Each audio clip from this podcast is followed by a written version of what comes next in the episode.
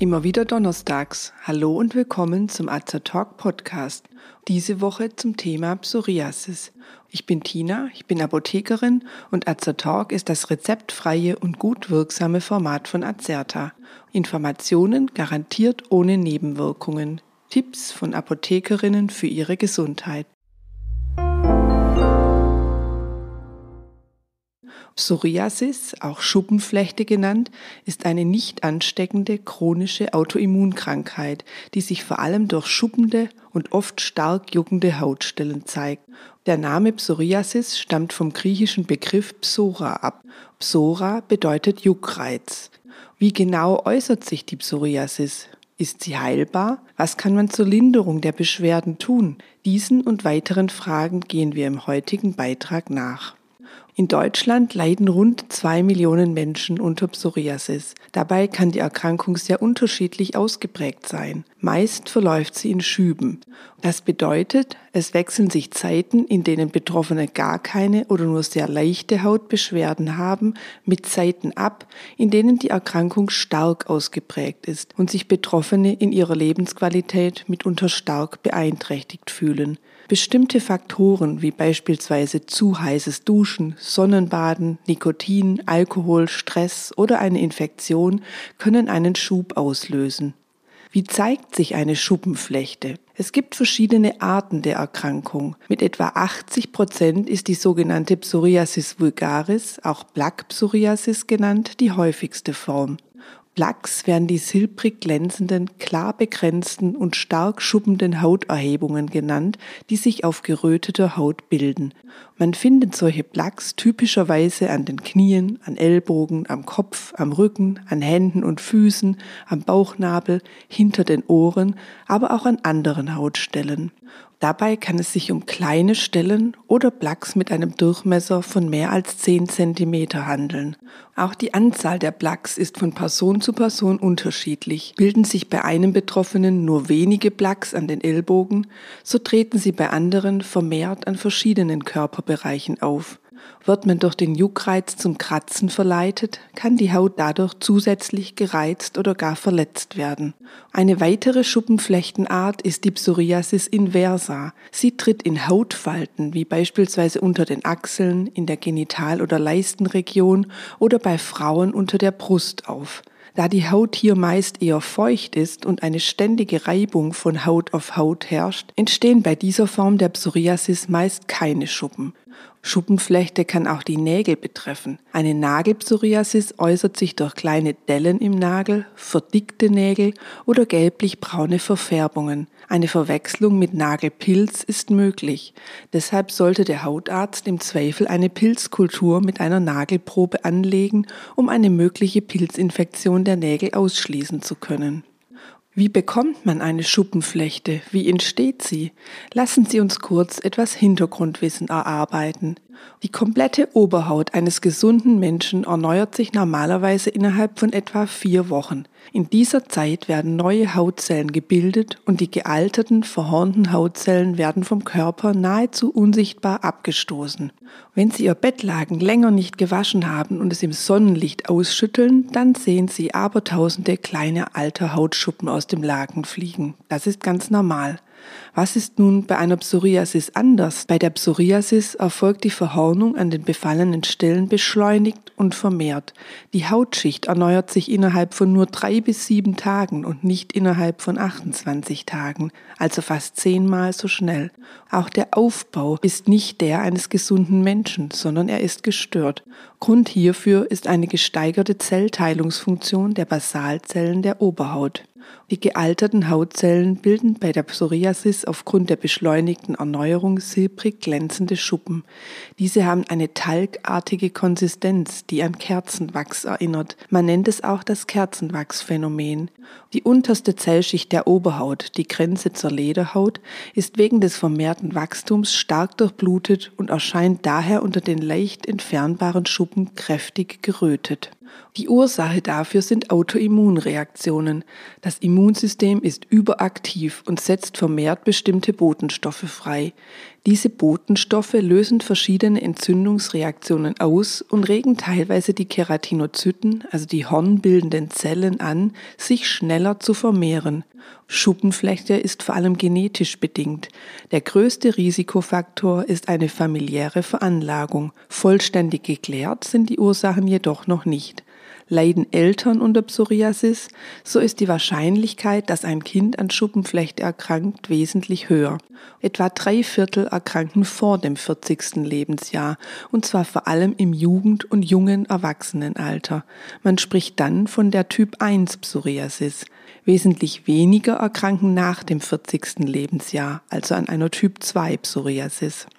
Was sind die Folgen einer Schuppenflechte? Zum einen kann die Erkrankung Auswirkungen auf den Alltag haben. Viele Betroffene empfinden ihre Erkrankung als psychisch belastend.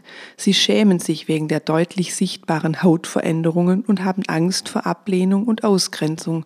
Zudem kann die Hautpflege viel Zeit erfordern. Die Haut ist sehr trocken und kann einreißen. Sind die Hände betroffen, kann beispielsweise das Auspressen einer Zitrone schmerzhaft sein, wenn die Fruchtsäure über die Risse in die Haut eindringt.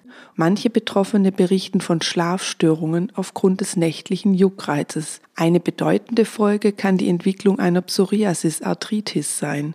Bei etwa 25 Prozent der Betroffenen entzünden sich auch die Gelenke. Um Gelenkschäden zu vermeiden, ist es wichtig, eine Psoriasis-Arthritis möglichst frühzeitig zu erkennen und entsprechend zu behandeln. Studien zeigen außerdem, dass Menschen mit Schuppenflechte ein erhöhtes Risiko für Herz-Kreislauf-Erkrankungen haben. Es wird vermutet, dass die Autoimmunreaktionen Stoffwechsel- und Gefäßerkrankungen begünstigen. Zudem tritt Psoriasis häufig zusammen mit Bluthochdruck, Diabetes, ungünstigen Cholesterinwerten oder starkem Übergewicht auf. Wie wird eine Psoriasis behandelt? Vorneweg, Schuppenflechte ist nicht heilbar, aber gut behandelbar. Ziel ist es, akute Krankheitsphasen zu verkürzen und neue Schübe zu vermeiden. Leitlinien der Fachgesellschaften enthalten Tabellen, bei welcher Psoriasisform und welchem Schweregrad welche Therapieoption empfohlen wird. Dabei muss die Therapie immer auf den individuellen Erkrankungszustand des Patienten abgestimmt werden. Als Basistherapie dient eine konsequente Hautpflege, auch in schubfreien Phasen. Rückfettende Salben, Cremes oder Lotionen halten die Haut geschmeidig, lindern den Juckreiz und schützen sie vor Verletzungen. Manche Produkte enthalten zusätzlich Harnstoff oder Salicylsäure. Beide Wirkstoffe sollen zum Ablösen der Hautschuppen hilfreich sein. Bei leichteren Fällen hilft eine rein topische, also äußerliche Behandlung mit Wirkstoffen wie Cortison oder Vitamin D3-Abkömmlingen wie zum Beispiel Calcipotriol. Auf dem Markt gibt es auch feste Kombinationen aus Cortison plus Vitamin 3 Analogon, die während eines Schubs täglich ein bis zweimal auf die Plaques aufgetragen werden.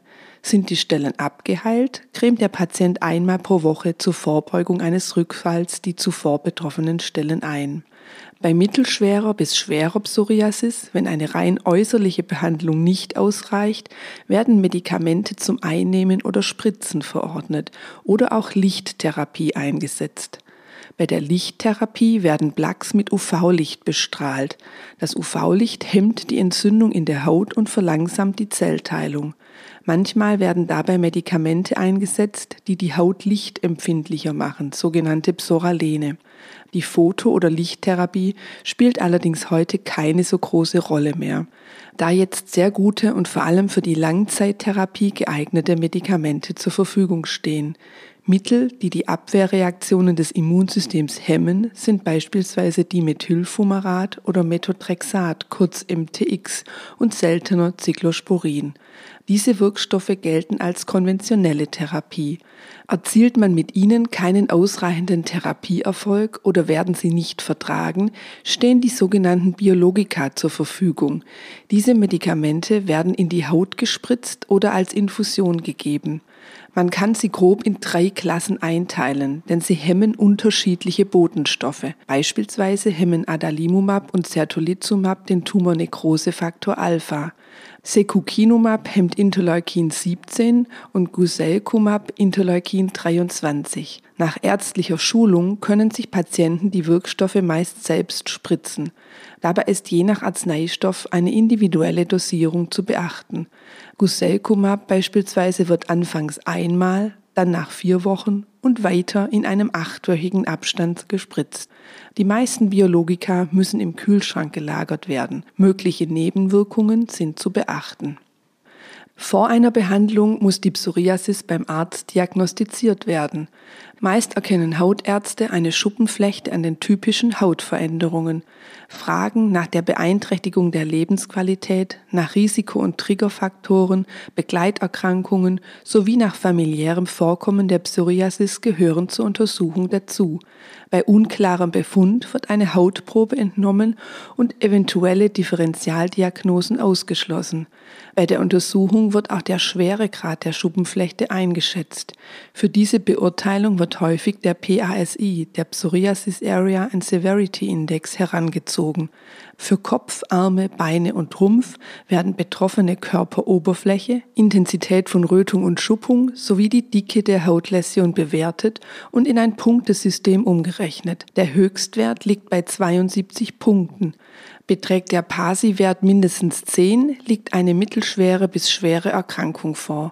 Um das Ausmaß der Beeinträchtigung der Lebensqualität einzuschätzen, wird gerne der dermatologische Lebensqualitätsindex, kurz DLQI, verwendet, bei dem mit zehn Fragen die Beeinflussung der Lebensqualität durch die Hauterkrankung in den vergangenen sieben Tagen beurteilt wird.